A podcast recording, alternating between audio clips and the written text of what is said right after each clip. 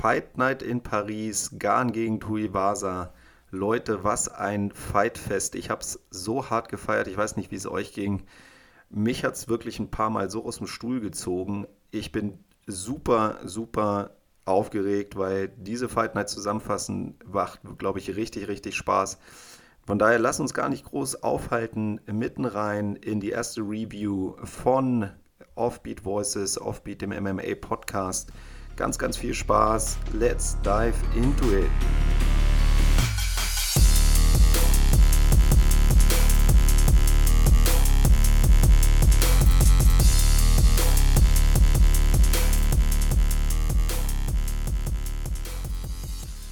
Puh, wie gesagt, was haben wir da gesehen? Ich muss ehrlich sagen, mich hat The Fight Card lang nicht mehr so geflasht. Ich weiß wirklich nicht, ob ich, äh, weiß ich nicht, einfach nur gehypt war, dass es irgendwie Pariser Fight Night war, ich wacher war als sonst oder was auch immer. Aber ich muss sagen, die Kämpfe haben mich wirklich geflasht, durchgehend. Diese Mischung Prelims, Main Card war abgefahren gut. Äh, leider hat mich die UFC bezüglich der Fightcard so ein bisschen abgefuckt. Also ich habe Nasrat gegen Mark Desi äh, ja als, als Maincard-Fight entsprechend auch vorbereitet und auch getippt. Ähm, dafür, also der ist in die Prelims gerutscht, dafür ist Aarons äh, gegen Gomez und, und Imavov gegen Buckley auf die Maincard gekommen. Vollkommen verdient, auch im Nachhinein betrachtet, aber nichtsdestotrotz, ich war auf andere Kämpfe oder auf eine andere Zusammenstellung der Maincard vorbereitet. Nichtsdestotrotz, ich glaube, über diese Maincard zu sprechen, wird ein Riesenfest. Ähm, ich werde trotzdem natürlich auf den Nasrat-Kampf eingehen, ähm, weil, weil ich ihn einfach auch getippt habe und einfach, weil unser Junge aus Hamburg gekämpft hat. Von daher gehe ich auf jeden Fall auf den Kampf ein, aber auch auf die gesamte Maincard, weil jeder Kampf hat es wirklich verdient, dass man über ihn spricht. Von daher lass uns starten mit den dann doch in die Prelims gerutschten Kampf. Nasrat gegen John McDessie. Viel Spaß. Runde 1, go for it. Ja, der Kampf hat es nicht einfach gehabt. Also im Endeffekt gab es vorher schon echt harte Prelims-Kämpfe, die wirklich auch, ähm, sag ich mal, beeindruckt haben. Und es gab äh, danach natürlich ein Feuerwerk, was bis dahin natürlich noch keiner wissen konnte. Aber im Endeffekt stand der Kampf auf jeden Fall auf einer Fightcard, die insgesamt einfach wahnsinnig, wahnsinnig stark war. Äh, von daher ging es in den Kampf auch tatsächlich eher mit der Erwartungshaltung, dass auch da ein Feuerwerk kommt. Relativ kontrollierter Start von Nasrat äh, und Magdesi beide im äh, Stand-up geblieben. Permanent haben sich noch relativ viel abgetastet in der ersten Runde. Nasrat dann mit einigen wirklich schönen linken Geraden immer mal wieder durchgekommen. Ein, zwei gute rechte Calf-Kicks.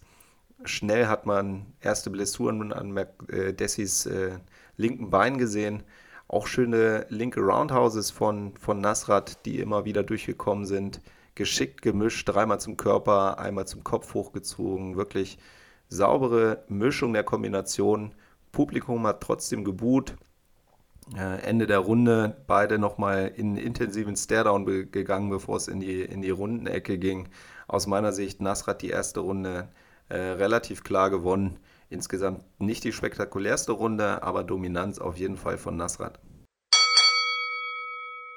Und auch in der zweiten Runde ist Nasrat echt schön, schön gestartet, kam immer wieder durch mit klasse Körper, geraden und auch rechten Körperhaken. Äh, Mark Desi hat dann einmal nochmal eine Eye-Poke reklamiert, wo ihn Mark Goddard nochmal daran erinnern musste, dass er nicht selber seine Timeouts callt. Er hat sich tatsächlich weggedreht, wurde relativ passiv. Nasrat super fair in dem Moment, hat einfach mit ihm abgeklatscht, hat gewartet, bis er wieder ready ist. Er hat nicht unnötig nachgesetzt. Auch nicht selbstverständlich. Es gab ja ein bisschen Beef, gerade von Seiten Mark Dessis aufgrund der gemeinsamen Zeit im Gym. Ähm, hat der Nasrat ja Dinge vorgeworfen. However, ist nicht so wichtig, aber es hat ein bisschen Brisanz in den Kampf gebracht. Äh, nichtsdestotrotz, Nasrat hat immer weiter, finde ich, schön mit Treffern gepunktet, auf jeden Fall. Kam gut durch öfter mal. Mark Dessi hat es dann einmal so richtig schön mit einer, mit einer Spinning-Attacke probiert. Nasrat schickt ihn trocken mit einem linken Haken auf die Bretter. Äh, super Aktion. War schnell auf dem Bein, Mark Dessi. Äh, Nasrat hat ihn dann am Zaun gestellt, gut eingedeckt mit Haken, Ellbogen, Knien. Äh, Mark Dessi hat sich trotzdem, wie gesagt, schnell erholt. Respekt dafür, weil das da waren wirklich, A war der, der, der Haken, der ihn auf den Boden gesetzt hat, nicht ohne. B waren die Folgetreffer auch nicht ohne. Also wirklich sich gut erholt. Nichtsdestotrotz aus meiner Sicht auch die zweite Runde klar an Nasrat hat Ende der zweiten Runde mit 32-18 an signifikanten Schlägen geführt. Von daher eigentlich klares Ding und auch die Runde von Mark Dessy sagt ihm, du liegst zwei Runden zurück, jetzt muss alles von dir kommen. Und so ging es in Runde 3 und Mark Dessy musste eigentlich, brauchte eigentlich einen Knockout oder einen Finish. So, Nasrat macht's geschickt auf jeden Fall. Äh, Mark Dessy macht zwar Druck, was er eigentlich fast den ganzen Kampf gemacht hat, muss man sagen. Also er hat eigentlich die Ringmitte dominiert. Nasrat, wie gesagt, immer schön nach links rausgezirkelt und hat immer die klaren Treffer gelandet. So auch in Runde 3. Ähm, rechten Roundhouses waren immer wieder äh, die, die Gefahr von Mark Dessy, den ist Nasrat super geschickt ausgewichen und hat immer wieder schön mit dem linken Schwinger gekontert. Mark Dessy hat weiterhin natürlich seine, seine Chancen gesucht, auch immer mal wieder getroffen, aber die klaren Treffer lagen klar bei Nasrat auf jeden Fall. Mitte der Runde so einen super schönen Doppeljab linke gerade äh, rausgefeuert. Hat massiv eingeschlagen.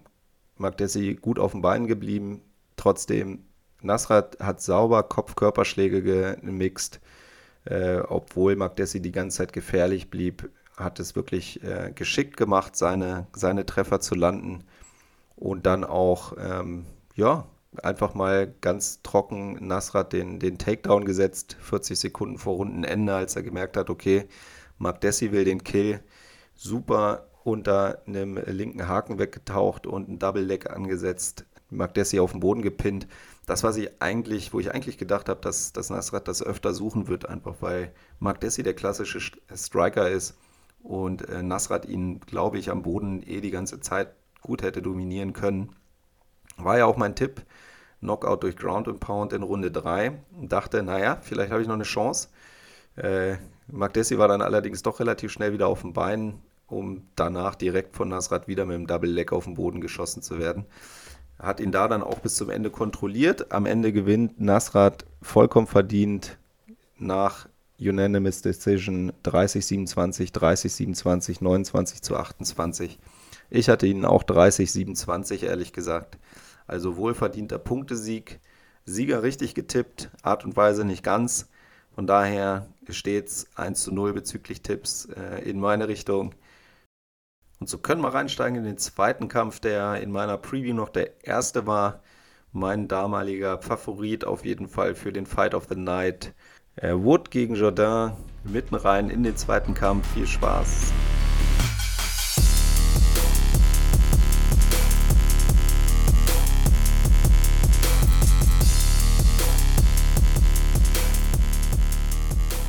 Gesagt, Nathaniel Wood gegen Charles Jourdain war mit Blick auf die Fightcard vor dem Wochenende für mich der Kampf, der das absolute Potenzial zum Fight of the Night hatte und er war durchaus großartig. Aber es gab einfach noch ein paar Kämpfe, die danach kommen werden, die ihnen, glaube ich, echt den Rang abgelaufen haben. Trotzdem, wie gesagt, ein super interessanter Kampf. Steigen wir ein in Runde 1. Wie vorhergesagt, äh, schöne Trades zu Beginn, bei denen Nathaniel Wood die Nase vorne hatte, meiner Ansicht nach. Äh, viele Low Kicks äh, und schon nach einer Minute der erfolgreiche Takedown von von Nathaniel Wood.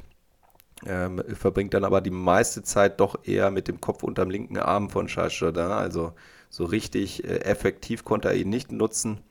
Kommt dann auch äh, Mitte der Runde Charles Jourdain wieder auf die Beine.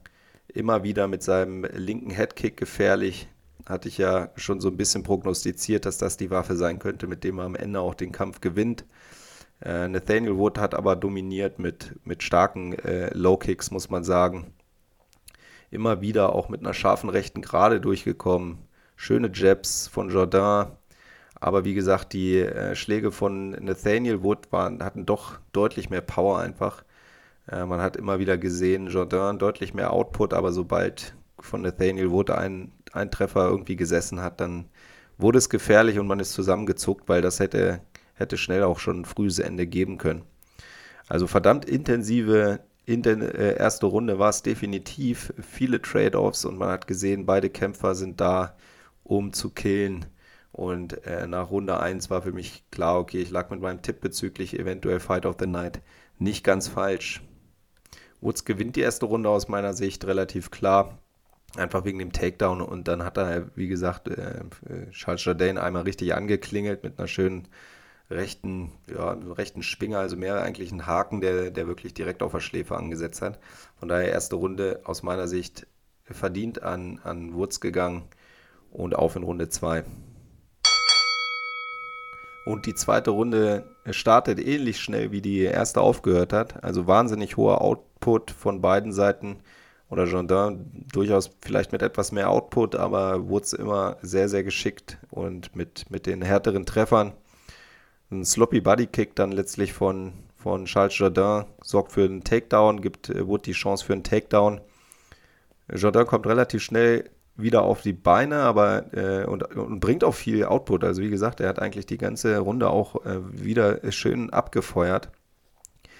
Aber es hat sich irgendwie wiederholt gezeigt, dass Woods ein relativ leichtes Spiel hat, ihn, ihn auf den Boden zu bringen und letztlich da auch in die dominante Position zu kommen. Also relativ einfache Leg-Trips auch einfach, ähm, gerade aufgrund der Kickversuche von Jardin immer wieder äh, in die Situation gekommen, dass er gefangen wurden und dann im Electric geendet sind und, und Jardin auf den Boden geschickt haben.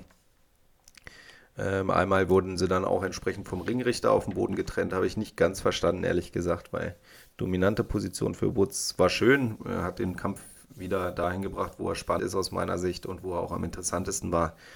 Aber muss man nicht machen. Also so ein so ein Takedown ist äh, wohl verdient. Woods war jetzt auch nicht super inaktiv. Fürs Publikum war es schön.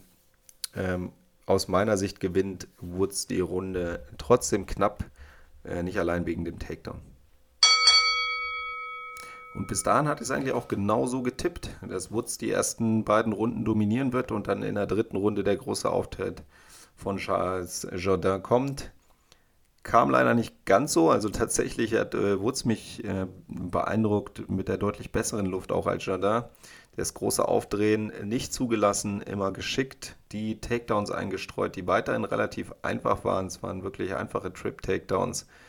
Ähm, hat die Runde auch dadurch dominiert. Jardin ist nie in diesen Flow gekommen, den er sonst in den letzten Kämpfen dann oft in der dritten Runde rausgefeuert hat, wo ich dann auch gesagt hätte, damit hat er echt die Chance, auch Woods nochmal zu, zu bekommen, ihn zu brechen in der letzten Runde. Nicht passiert, von daher vollkommen verdienter Sieg. Äh, 30, 27, 30, 27, 29, 28, Unanimous Decision. Ich hatte ihn auch 30, 27, also alle drei Runden bei Woods. Absoluter Respekt äh, Nathaniel Woods gegenüber. Wie gesagt, Charles da halte ich für einen der ganz, ganz großen ähm, äh, Talente in dieser Division. Er hat ihn dominiert, hat gezeigt, was er kann, sowohl im Stand-up als auch äh, mit smarten Takedowns am Boden auch dominant gewesen. Von daher vollkommen verdienter Sieg. Und ich glaube, Nathaniel Woods ist jetzt auf jeden Fall der, den wir uns da in der Division äh, näher angucken müssen, was dann die Rankings und was auch die hohen Rankings angeht.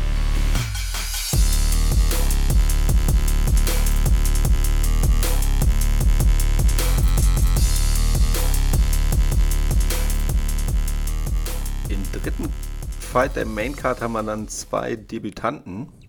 William Gomis und Jano Ehrens aus äh, Frankreich Gomis und aus den Niederlanden äh, Jano Ehrens. Beide wirklich mit einem beeindruckenden Debüt, so viel vorab. Äh, war auf jeden Fall äh, ein sehr, sehr schöner Kampf. Ich glaube, von den beiden kann man sich viel versprechen.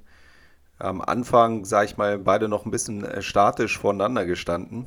Aarons eher im Vorwärtsgang, äh, Gomez schien so ein bisschen auf Konter zu warten. Aarons dann mit einem schönen Wheelkick, den Gomez aber ganz geschickt ausgewichen ist. Und immer wieder schöne Kick-Attacken äh, von Gomez zum Körper.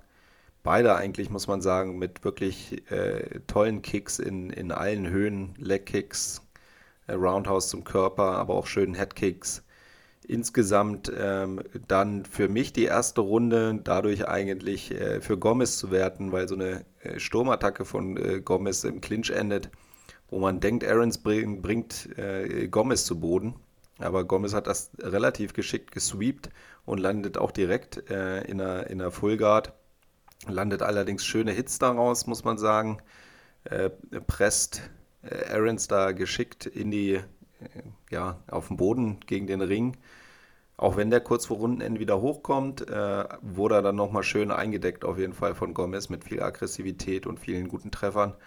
Und daher insgesamt zwar schwer zu werten, für mich aber Gomez leicht vorne aufgrund dieses äh, Takedowns und dann auch der leichten Dominanz zum Rundenende.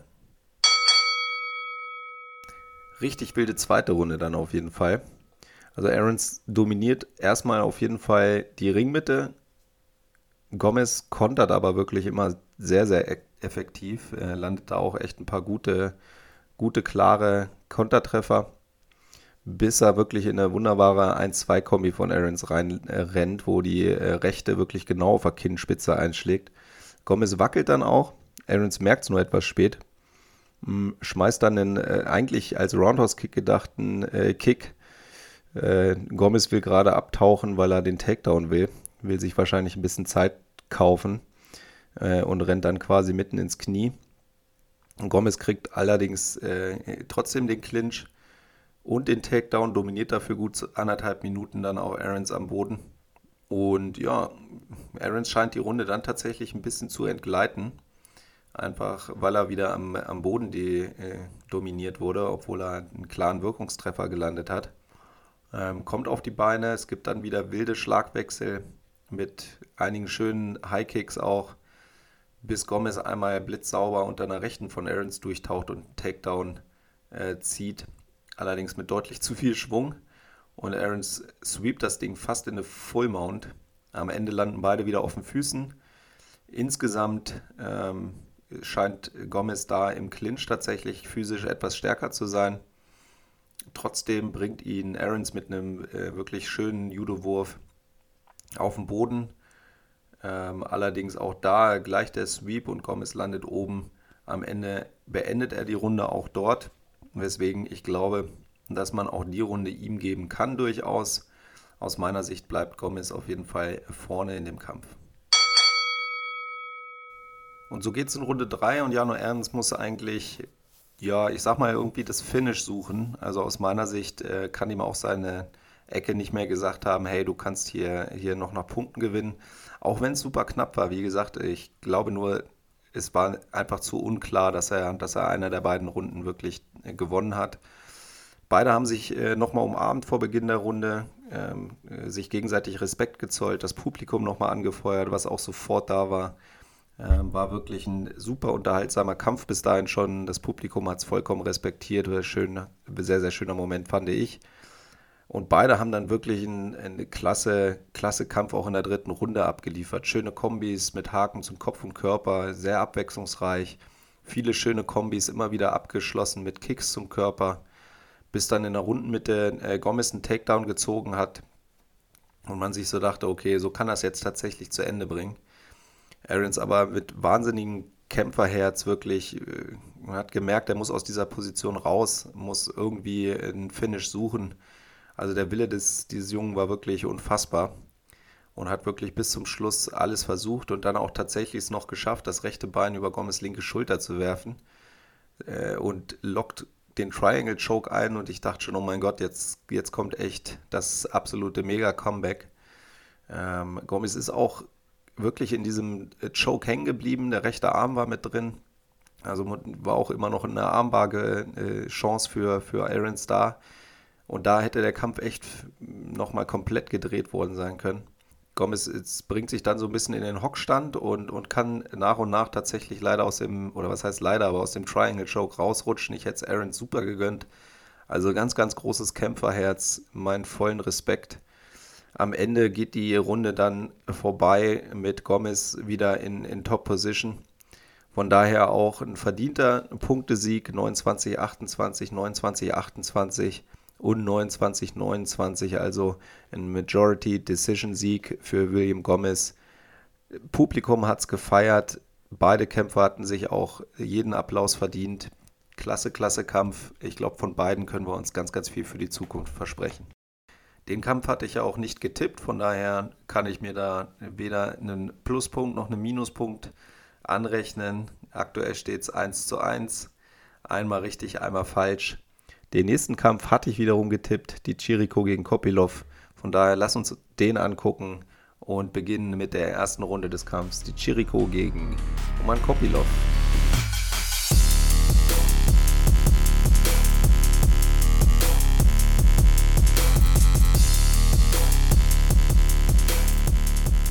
Und das war ja durchaus der Kampf, von dem ich mir am wenigsten versprochen habe, wo ich auch tatsächlich etwas irritiert war, wie der es auf die Maincard geschafft hat. War am Ende trotzdem ein guter Kampf, muss man durchaus sagen. Ich hatte äh, die Chirico vorne aufgrund seiner etwas größeren Erfahrung, beide ja mit dem Rücken an die Wand, mit äh, Niederlagenserien. Kopilov noch keinen Kampf in der UFC gewonnen. Wie ich es gesagt habe, ein super Talent und ich war auch wirklich sehr, sehr davon angetan, zu sehen, wie er in dem Kampf aufgetreten ist, wirkte deutlich lockerer und selbstbewusster. Daran hat es auch meines Erachtens nach in den Vorkämpfen nur gelegen. Er muss abrufen können, was er wirklich kann. Und das ist in diesem Kampf deutlich besser gelungen. Also in der ersten Runde sitzen eigentlich beide wirklich gut hinter ihrem Jab. Äh, Kopilov, der deutlich schnellere und auch präzisere Striker, das sieht man relativ schnell.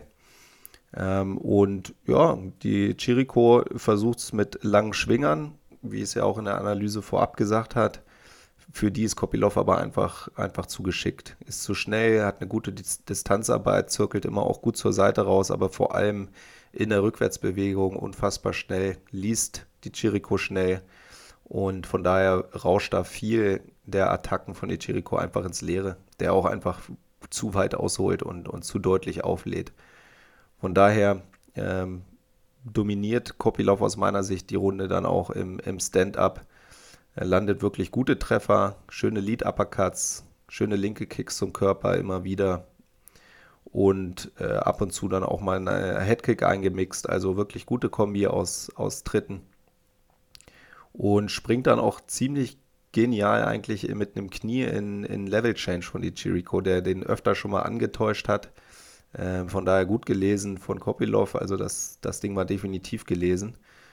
Ähm, trifft auch gut das Knie. Die Jericho schafft es in Single Leg, äh, sich irgendwie zu klammern. Er schafft zwar den Takedown nicht, aber bleibt halt am Mann und der Kampf endet am Ende dann, äh, die Runde endet am Ringrand in, in, in Clinch-Position. Kopilov für mich die Runde klar gewonnen. Und so ging es dann in Runde 2.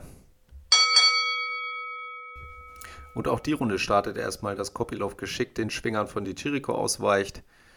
Äh, man muss wirklich sagen, wirkt deutlich selbstbewusster, hat in Dagestan trainiert. Das Ring hat er jetzt in dem Kampf nicht groß gebraucht, aber man hat deutlich gesehen, dass er äh, viel, viel Selbstbewusstsein aus dem Trainingscamp mitgebracht hat. Ja, die Chirico versucht es immer mal wieder mit ein paar äh, Single-Leg-Takedowns locker abgewehrt. Also ein bisschen hat man das Ringertraining dann, glaube ich, doch gesehen. Aber im Endeffekt war es auch nicht gefährlich genug von die Chirico, muss man ganz ehrlich sagen. Ähm, ansonsten gab es dann wirklich immer ein, zwei Kombis, äh, mit denen auch die Chirico mal durchgekommen ist. Also wenn er sich mal auf die geraden Schläge kombiniert hat und von seinen Schwingern ein bisschen abgesehen hat, dann ist er auch zum Erfolg gekommen. Nur hat er das tatsächlich leider viel zu selten gemacht. Kopilov hat die deutlich schnelleren Hände auch in Runde 2 gezeigt. Ein, zwei Mal oder einmal wurde er ziemlich an den Ring gepinnt, hat sich geschickt gelöst und mit einem ganz, ganz finsteren Bodykick gekontert, äh, der richtig eingeschlagen hat. Ähm, die Chirico bleibt trotzdem im Vorwärtsgang. Muss auch sagen, dass mir die zweite Runde tatsächlich von ihm am besten gefallen hat. Äh, unnachgiebig, auch immer mal wieder ein, zwei gute Treffer gelandet. Aber trotzdem, Kopilov gewinnt für mich die zweite Runde auch wenn auch nicht so klar wie die erste Runde. Äh, die Chirico bleibt aber im Kampf, hat gezeigt, dass er, dass er auf jeden Fall nicht abzuschreiben ist bis zum Ende des Kampfes. Kopilov hat Ende der zweiten Runde echt platt auch gewirkt, hat sich da auch öfter mal in seiner eigenen Hüfte abgestützt und ja, ich war mir nicht ganz sicher, wie er, wie er in die dritte Runde startet, aber die ist tatsächlich mit viel Intensität gleich losgegangen. Kopilov gezeigt, dass er, dass er noch Luft hat. Wirklich super Handspeed gehabt mit äh, wirklich schönen, harten Kicks, äh, Körperkicks immer wieder abgeschlossen, super schnelle 1-2-Kombination. Ähm, ja, und dann die Situation nach einer Minute 8 Sekunden in Runde 3 und die Chirico wohl irgendwie denkt, er kann den Schlägen mit geschicktem Head-Movement ausweichen, nimmt die Hände komplett runter, warum auch immer, Kopilov mit einem schönen äh, rechten Führhaken rein, nochmal einen linken, rechten Haken hinterher, zwei, drei Haken, die sitzen. Und die Chirico geht auf die Bretter. Äh, für mich komplett unverständlich, warum er auf einmal mit dem Rücken zum Ring denkt, er könnte, könnte beide Hände runternehmen, lässt sich eiskalt ausnocken. Eine Minute acht Sekunden in Runde 3. Ein TKO durch Kopilov, für den ich mich riesig freue, dass er den großen Sprung jetzt geschafft hat. Seinen ersten UFC-Sieg wohlverdient. In dem Kampf war er einfach der Bessere und kriegt auch den Knockout. Von daher freue ich mich auf die nächsten Kämpfe von ihm auf jeden Fall. Ich habe gegen ihn getippt. Ich dachte, er ja, schafft es nicht. Was ich für einen Eindruck von ihm aus den ersten beiden Kämpfen hatte, war einfach, dass er das Selbstbewusstsein für die UFC irgendwie nicht ganz mitbringt. Vorher super gute Kämpfe von ihm gesehen. Bisher hat er die PS in der UFC nicht auf die Straße gebracht. Wenn er es jetzt tut, würde ich mich riesig freuen, weil ich glaube, dann kann man von ihm doch noch einiges erwarten. Super Handspeed, schöne Kicks. Von daher freue ich mich auf die nächsten Kämpfe. Hier habe ich verloren, hier habe ich falsch getippt. 1 zu 2 gegen mich und wir gehen ab in den vierten Kampf.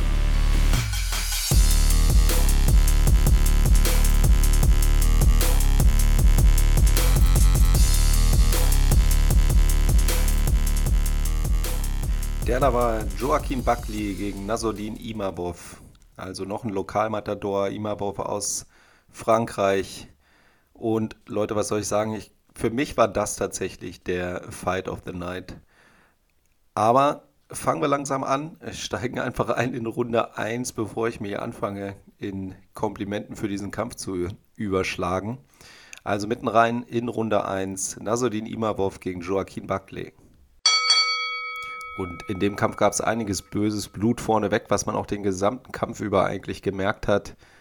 Imavov deutlich der größere von den beiden, also wirklich, wenn die beiden im Ring sich gegenüberstanden, fand ich es einen beeindruckenden Größenunterschied.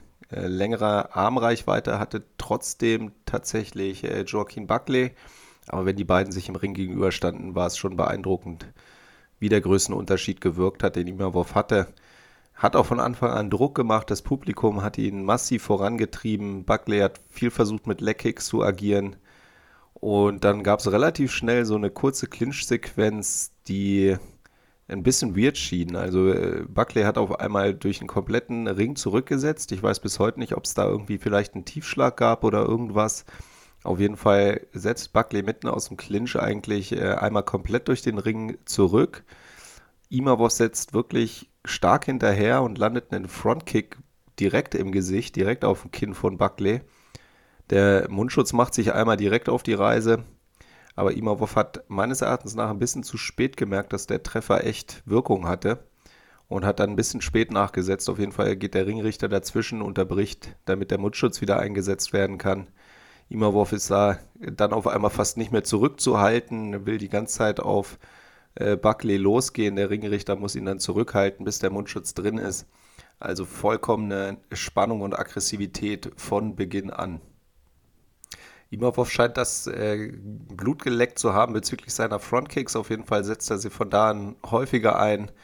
Ähm, sehr, sehr äh, dominant auch, äh, wie er wirkt. Aber Buckley war die ganze Zeit eigentlich äh, super gefährlich. Also man hat gemerkt, die Art auch, wie er schwingt, da war, stand auf jedem Schlag auch K.O. drauf geschrieben. Also von daher war es äh, sehr, sehr spannend, diese allererste Runde, weil es in jede Richtung hätte gehen können. Insgesamt Imavov gefährlicher. Ähm, Buckley äh, versucht den Takedown, der dann ziemlich stark reversed wird von Imavov, der direkt in der Fullmount landet. Lässt von da aus Ellbogen regnen und Buckley kann sich am Ende nur noch auf den Rücken drehen immer wieder ähm, oder die Chance definitiv für Imavov da, äh, das, das Finish zu bekommen. Und man muss sagen, das Rundenende rettet Buckley da dahingehend. Ein unfassbar intensiver Start. Die erste Runde, ähm, ja, Imavov ist kaum von Buckley zu trennen. Er will ihn eigentlich äh, gerne in die, in die Rundenecke begleiten, um ihn da äh, zu finishen. Äh, starke Runde, aus meiner Sicht klarer Sieg für Imavov in Runde 1. Und die zweite Runde startet dann auch genauso intensiv, wie die erste aufgehört hat. Also man merkt wirklich, beide wollen killen in dem Moment. Also wirklich äh, unfassbare Aggressivität von beiden, äh, von beiden Kämpfern. Dann ein, zwei schöne Kontergraden von Imanov, der, der wirklich sehr, sehr scharf wirkt. Äh, Buckley schwingt eher mehr. Äh, Imanov ist, ist, ist super schnell äh, in den Ausweichbewegungen und kontert mit wirklich schönen geraden Schlägen immer wieder. Kurzer Eye-Poke zwischendrin, wo es auch eine deutliche Warnung von Mark Goddard gab, der öfter vorher auch schon mal Imanov erwarnt hatte, die, die, die Fäuste zu schließen. Hätte es davon, glaube ich, noch ein oder zwei mehr gegeben, hätte es einen Punktabzug gegeben. Aber äh, so geht es weiter und Buckley kommt tatsächlich mit einer schönen linken Overhand durch, die äh, Imavov auf einmal richtig, äh, richtig schön durchschüttelt. Der merkt dann, okay, es gibt hier nicht, äh, geht hier nicht nur in eine Richtung, sucht dann und findet auch wirklich einen geschickten Takedown und ja, ist eigentlich kurz davor, auch einen Rear Naked Choke einzusetzen. Er hat einen schönen Body Triangle angesetzt, kommt mit dem, äh, mit dem Arm aber nicht so richtig unter das Kinn, sondern ist mehr über dem Kinn oder auf dem Kinn. Ähm, squeeze dann auch äh, so doll er kann, versucht es immer wieder auch mit Ellbogen dann äh, den Kopf von Buckley ein bisschen hochzuziehen, der dann auch relativ schnell stark anfängt zu bluten. Immer wieder Gefahr zum Choke, aber äh, Buckley überlebt auch die Runde auf dem, äh, mit Imavov auf dem Rücken auf dem Boden. Das Publikum dreht vollkommen durch und das war Runde 2 aus meiner Sicht auch ein klarer Sieg für Imavov. Und so geht es in die dritte Runde und Buckley braucht auf jeden Fall den K.O. Und äh, Buckley geht auch voll auf K.O. Drängt äh, Imavov äh, stark zurück, landet gute Treffer. Imavov bleibt sharp, muss man sagen. Geht immer mal wieder oder weicht immer wieder geschickt äh, an der Ringwand aus. Nimmt sich einmal auch nochmal geschickt den Rücken von, von Buckley. Bringt ihn da auch kurz zu Boden. Ähm, aber es geht schnell wieder zurück auf die Beine. Buckley sucht den Knockout, schwingt auch wirklich, wirklich hart. Wird immer mal wieder wirklich von klasse Uppercuts von Imavov gekontert. Sobald der Kopf runterging, äh, war Imavov da mit, mit ein paar schönen Uppercuts. Also muss man wirklich sagen, sehr, sehr, sehr, sehr gutes Auge. Ich fand eh Imavov in, in diesem Kampf unfassbar scharf und präzise und aggressiv. Für mich definitiv auch einer, den wir uns in der Zukunft genauer angucken müssen, ganz, ganz klar. Und trotzdem muss man sagen, Buckley war immer noch, hatte immer noch den großen Kill in den Augen und hat den auch bis zum Schluss nicht aufgegeben. Imavov hat dann schon schwer geatmet und schon mal auf die Ringuhr geguckt. Nur da stand leider dann noch drei Minuten drauf. Also da war, war leider noch ein bisschen Weg zu gehen. Buckley hat dann auch alles im Ring gelassen. Äh, wirklich, wirklich gute äh, Schwinger gezeigt. Äh, ein paar Dinger, die wirklich nur Zentimeter auch am, am Kinn vorbeigegangen sind. Also es, das Ding hätte auch guten Knockout in der, in der dritten Runde äh, haben können. Ähm, Imarov hat dann ab und zu nochmal versucht, sich mit dem, ja, mit dem Takedown ein bisschen, bisschen Zeit und Luft zu verschaffen. Aber am Ende des Tages muss man sagen, ähm, haben sie sich beide nochmal versammelt für ein Gunblazing Finish in der Ringminde, äh, Ringmitte. Und am Ende geht der Kampf zu Ende wirklich mit zwei Kämpfern, die sich jedes bisschen des Wahnsinnsapplaus, den sie bekommen haben, verdient hatten. Das Publikum ist durchgedreht, ich bin durchgedreht. 29, 28, 29, 28, 30 zu 27 für Nasudin Imamov. Also Unanimous Decision. Aus meiner Sicht auch verdient, auch wenn man sagen muss, Buckley hat sich hier jeden Respekt verdient und vielleicht auch äh, einen Punktrichter auf seiner Seite. Aber nein, ganz ehrlich, ich habe Imavov auch 3 zu 0 vorne gehabt oder besser gesagt 29, 28 eher. Von daher aus meiner Sicht vollkommen verdienter Punktsieg für Imavov. Für mich Fight of the Night, zumindest mal hätte Imavov auch Performance of the Night verdient gehabt. Es gab keins von beiden, dennoch ein irrer Kampf, wirklich irrer Kampf. Und damit gehen wir auf zum nächsten Kampf. Den hatte ich nicht getippt, von daher gibt es weder einen Punkt, äh, Pluspunkt noch einen Minuspunkt. Wie gesagt, ist auf die Maincard gerutscht aus den Prelims. Seht es mir nach und auf zum nächsten Kampf.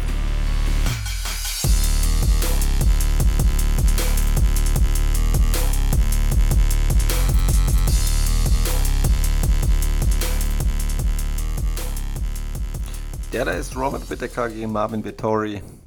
Einer, oder besser gesagt, das Co-Main Event, also einer der beiden Main Event Fights.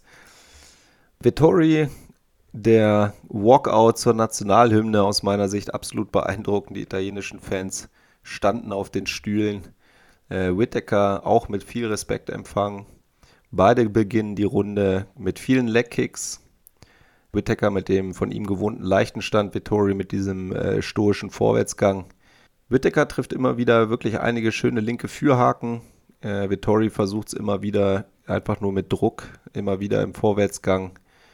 Wobei Whittaker dann immer wirklich sehr geschickt zur linken ausgewichen ist, hält super die Distanz, wird es mal zu eng, kommt eine schnelle Kombi und ab nach links rausgerollt. Also sehr, sehr geschicktes Distanzmanagement. Vittoris Schläge wirken von Anfang an gefährlich, muss man sagen. Ist auf jeden Fall immer so, dass man, wenn man sie zwischen hört, schon denkt, okay, wenn, wenn die treffen, dann kann es auch mal schnell vorbei sein. Aber im Endeffekt hat er natürlich auch für sich verstanden, dass er ihn wahrscheinlich im Striking nicht, nicht zwingend be besiegen wird und versucht auch ab und zu den, den Clinch und den Takedown. Aber Whittaker einfach ein, ein bombendefensiver Ringer. War ja auch meine Prognose, dass er, dass er da viele Attacken wird abwehren können. So kam es auch.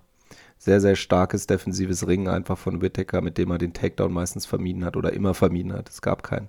Und daher gutes defensives Ringen, gutes Head-Movement von Whittaker, schnelles rein und raus, manchmal mit Händen unten schon fast Ali-Style, ein bisschen arrogant, aber halt einfach nur sehr, sehr selbstbewusst, hochkonzentriert, wie man ihn halt kennt.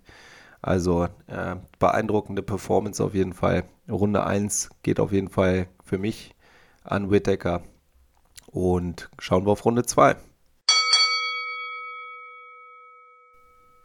Und in Runde 2 zeigt sich dann, wer der bessere, äh, bessere Striker ist. Robert Whittaker ähm, wehrt einmal relativ früh Clinch-Versuch von Vittori ab und landet dann wirklich äh, viele gute Wirkungstreffer.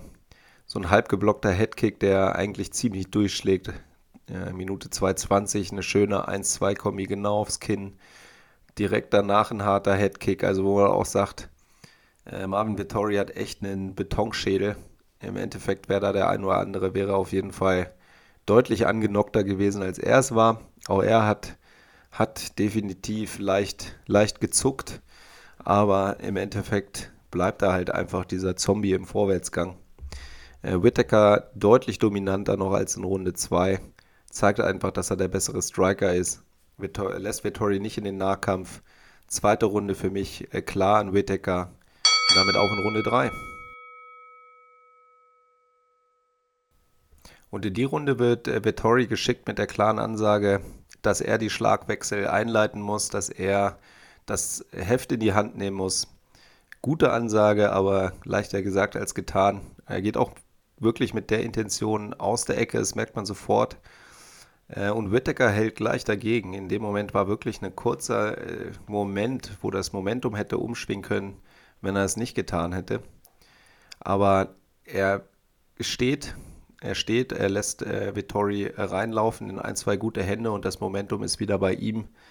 Äh, schnelle Kombis, immer wieder äh, schnell auch Abstand nach ein, zwei guten Treffern. Also wirklich auch Wahnsinn äh, zu sehen, immer wieder, wie Whittaker seine Gegner im Kampf ausliest und, und dann nach und nach immer besser agiert. Also immer gute, kurze Step-Ins Step und dann äh, schnelle Schläge, schnell wieder raus und äh, dann kommt einfach, was kommen muss, weil er einfach äh, diese blitzsaubere 1-2-Kombi, gefolgt von einem schönen äh, rechten Headkick, äh, bringt er auch hier an und diesmal sitzt er, äh, kommt wirklich genau hinter die Deckung. Also ein, ein genialer Headkick. Äh, Vittori wackelt auch, aber was wirklich ein Wunder ist, ist, wie er, wie er, wie er solche Kicks wegstecken kann, ohne K.O. zu gehen. Also jeder jeder zweite, nicht, eigentlich fast jeder außer ihm geht da, geht da auf die Bretter. Das Ding hat voll eingeschlagen.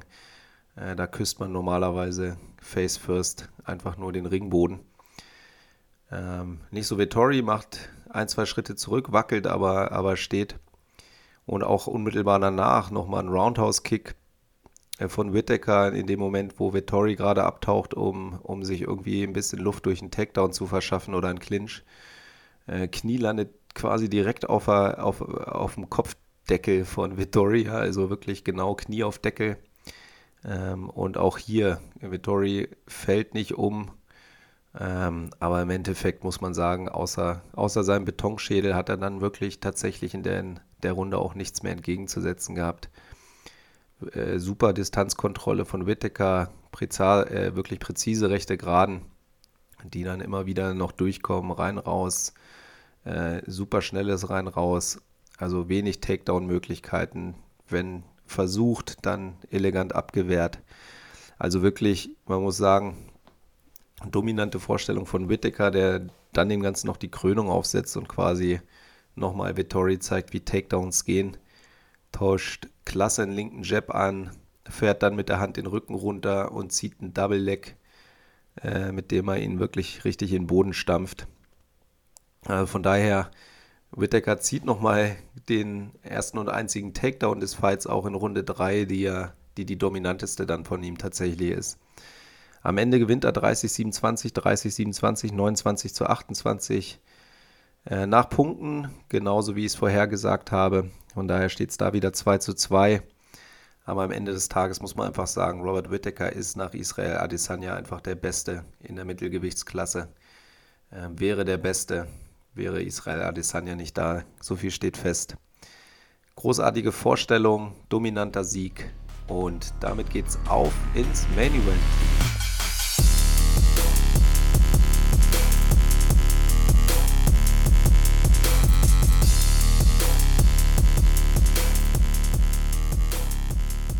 Und damit zum Hauptkampf des heutigen Abends oder des gestrigen Abends, um genau zu sein. Taito Ibasa gegen Cyril Gahn.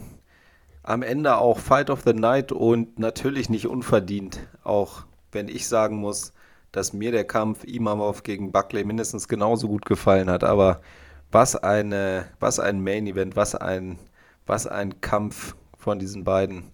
Äh, genau das, was ich auch in meiner Preview gesagt hatte, das, was für mich diesen Sport ausmacht, diese Eleganz und Vielseitigkeit von Cyril Gahn gegen diese blanke Knockout-Power und diesen Instinkt für den perfekten Schlag von Taito Iwasa.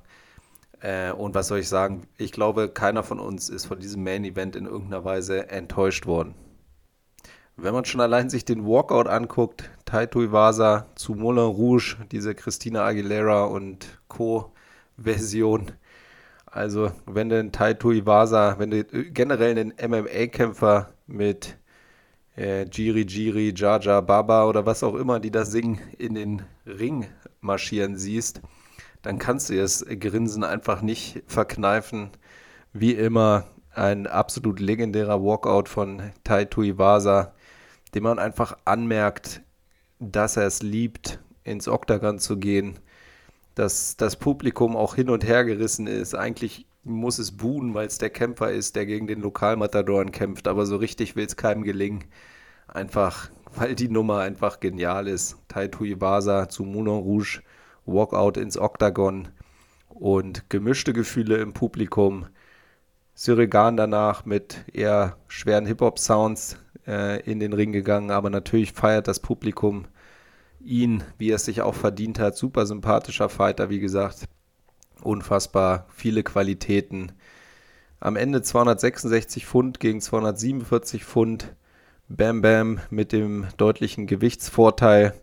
Absolut respektvolles Touchhands, vor, bevor der Kampf losgeht. Und so startet dann auch die Runde 1, wie man sie erwartet hat.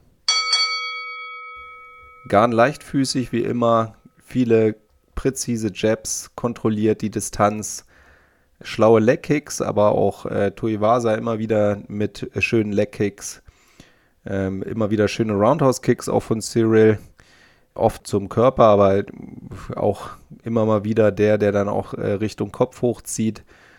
Ähm, schöne Hooks auch immer mal wieder an der Deckung vorbei. Und schon nach einer Minute, anderthalb Minuten sind die Fans voll da, singen lautstark die französische Nationalhymne. Wahnsinnsstimmung. Beide Kämpfer müssen grinsen. Man merkt auch sofort, dass Tai diese Stimmung mindestens genauso genießt wie äh, Cyril. Von daher beide Kämpfer absolut begeistert vom Publikum, was von Anfang an in diesem Kampf 100% dabei war.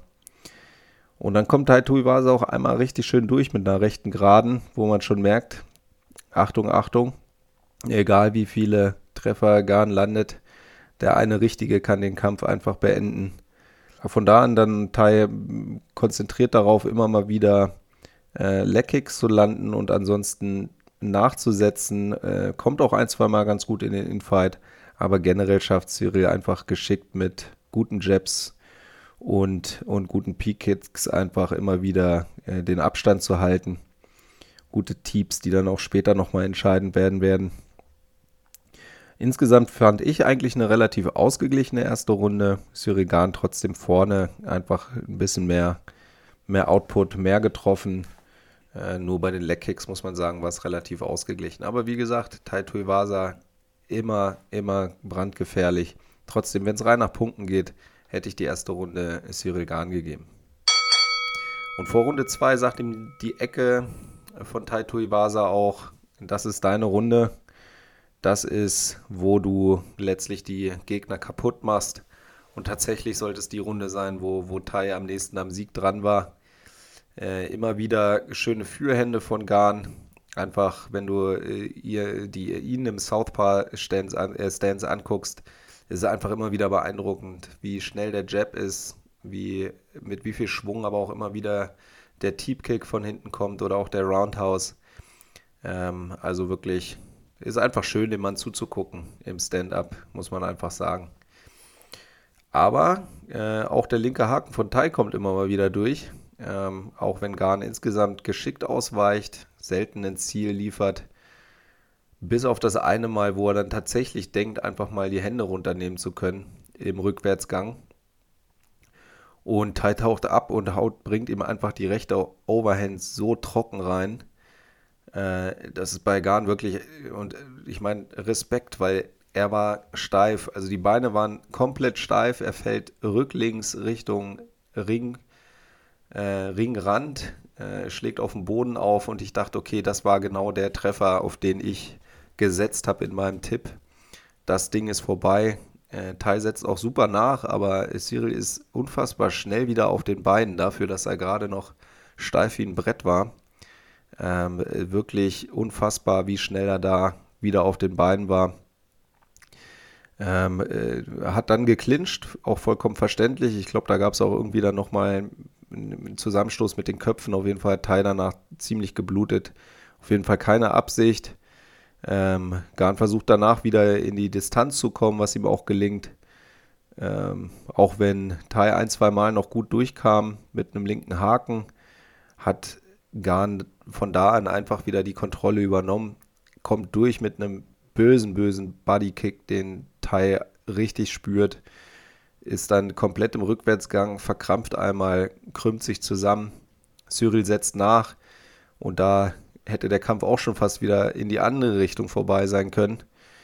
Ähm, Tai berappelt sich zwar, wird eingedeckt mit guten Schlägen von Cyril Garn, es wird wild und eigentlich genau das, was Tai Tuivasa haben will. Und so kommt er auch in genau diesem Schlagwechsel, der auf diesen bösen Bodykick folgt, dann auch nochmal mit einem schönen linken Haken direkt ans Kinn durch.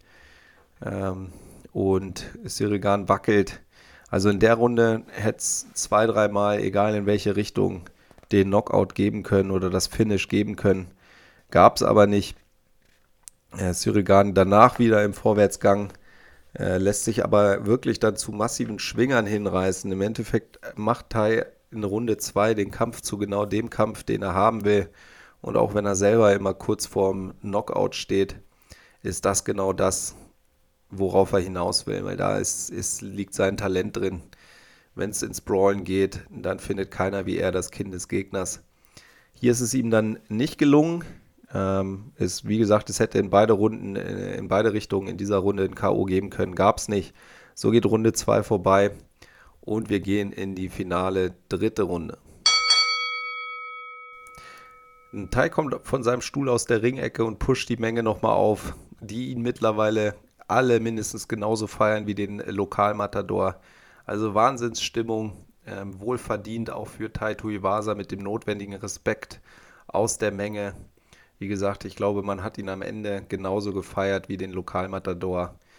Beide gehen wieder voll in den Kampf, wo ich glaube, beide haben gemerkt, jetzt in den nächsten Minuten entscheidet sich einfach, wer, wer als Sieger herausgeht. Also mindestens Tai muss es gewusst haben, dass höchstens noch eine gute Runde in ihm steckt.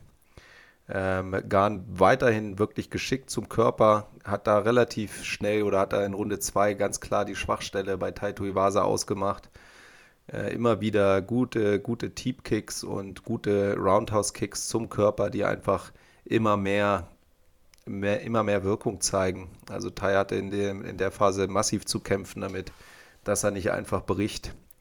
Sympathischer Moment dann auch nochmal, wo einer der der Teep-Kicks ein bisschen vielleicht auf dem Cup gelandet ist, also ein bisschen Tiefschlag sein konnte von Seiten äh, Syrigan, der aber gleich andeutet, nee, nee, Junge, das war nichts.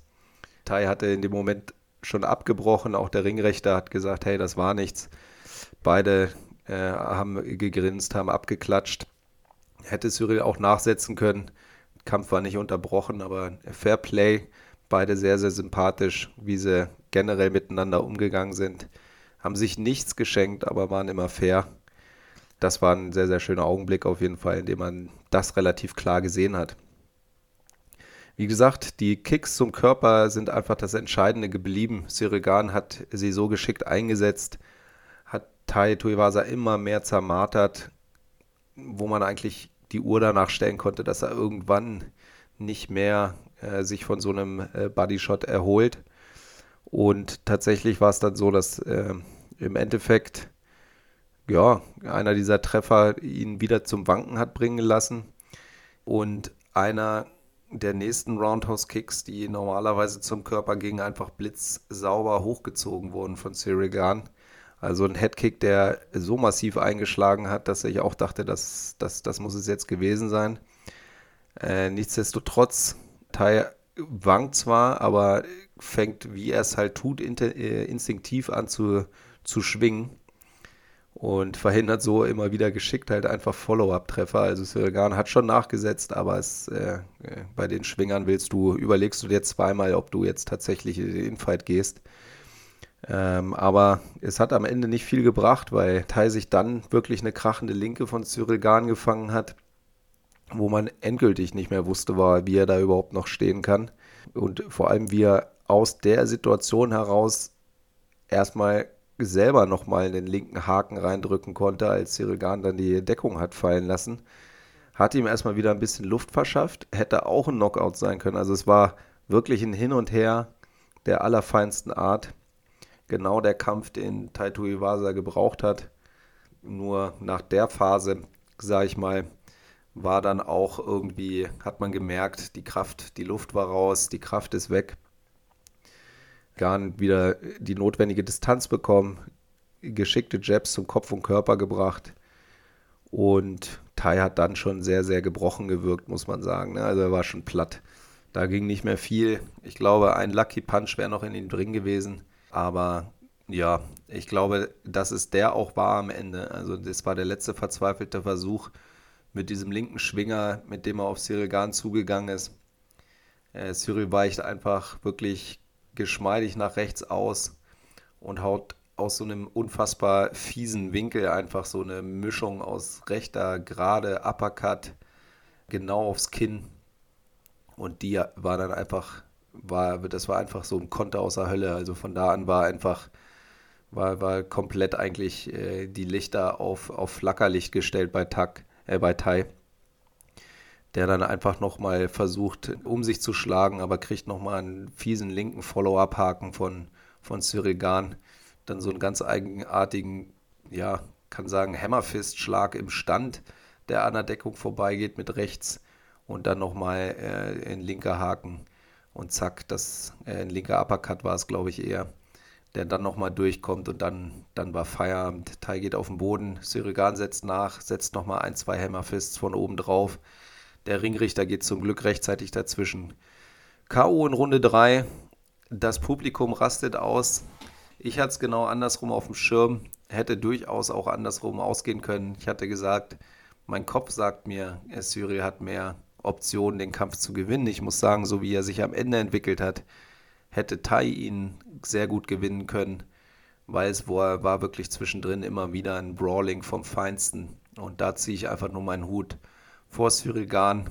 Der hat in diesem Kampf wirklich gezeigt, dass sein Kinn auch einen Taito Iwasa Right Overhand einen Schlag wegstecken kann, dass er wiederkommt und dass er auch, auch der Typ ist, der gemacht ist mal für, für harte Schlagabtausche äh, Abtausche und am Ende dann wirklich einen äh, Brawling K.O.-Sieg.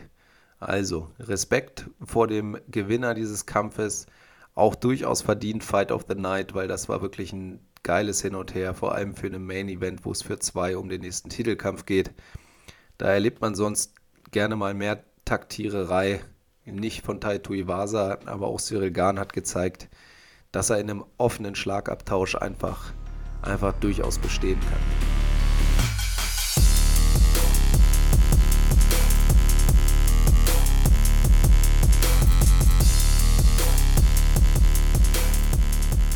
Können wir einen Haken machen an eine ziemlich, ziemlich geile Fight Night, muss ich sagen, die äh, einige abgefahren gute Kämpfe hatte. Vielleicht noch kurz, äh, sollten wir definitiv erwähnen, Abus äh, Magomedov, der Deutschrusse aus Düsseldorf, hat auch einen Performance of the Night Bonus gewonnen mit seinem, ich glaube, lass es 18, 19 Sekunden Knockout gegen Dustin Stolzfuß gewesen sein massiver Frontkick unter das Kinn. Knockout, wie gesagt, nach, nach 18 Sekunden oder 19 Sekunden. Phänomenales Debüt für Amos Magomedov, äh, den Kollegen aus Düsseldorf. Glückwunsch dazu auf jeden Fall. Ich war, wie gesagt, wirklich gehypt, geflasht von dieser Fight Night. Ich hoffe, euch hat sie genauso gefallen. Ich hoffe, euch hat die Zusammenfassung auch ein bisschen gefallen. Auf jeden Fall würde ich mich super freuen, wenn er beim nächsten Mal wieder reinhört, wenn es zur Preview geht der nächsten UFC-Nacht 279 Hamza Chimaev gegen Nate Diaz. Das wird auf jeden Fall auch ein absolutes Kracher-Event, auch eine sehr, sehr schöne Card. Von daher hört einfach nächste Woche wieder rein, wenn es um die äh, Fight Preview geht, wenn ich euch die Kämpfer vorstelle und meine Tipps zu den Kämpfen abgebe. Hier und heute stehe ich tatsächlich 2 zu 3 in meinen Tipps. Ähm, zweimal richtig, dreimal falsch die dreimal falsch. Allerdings auch ziemlich nah dran, muss ich sagen. Das waren wirklich ähm, Entscheidungen, die auf Messers Schneide standen. Von daher schäme ich mich dafür nicht. Beim nächsten Mal seid ihr auf jeden Fall wieder eingeladen mitzutippen. Besucht uns einfach auf Instagram und Twitter auf unseren Kanälen. Ich packe die Links hier auch wieder in die Videobeschreibung. Und dann freue ich mich aufs nächste Mal. Bis dahin, bleibt stabil. Liebe Grüße, euer Daniel von Offbeat Voices. Macht's gut. Ciao, ciao.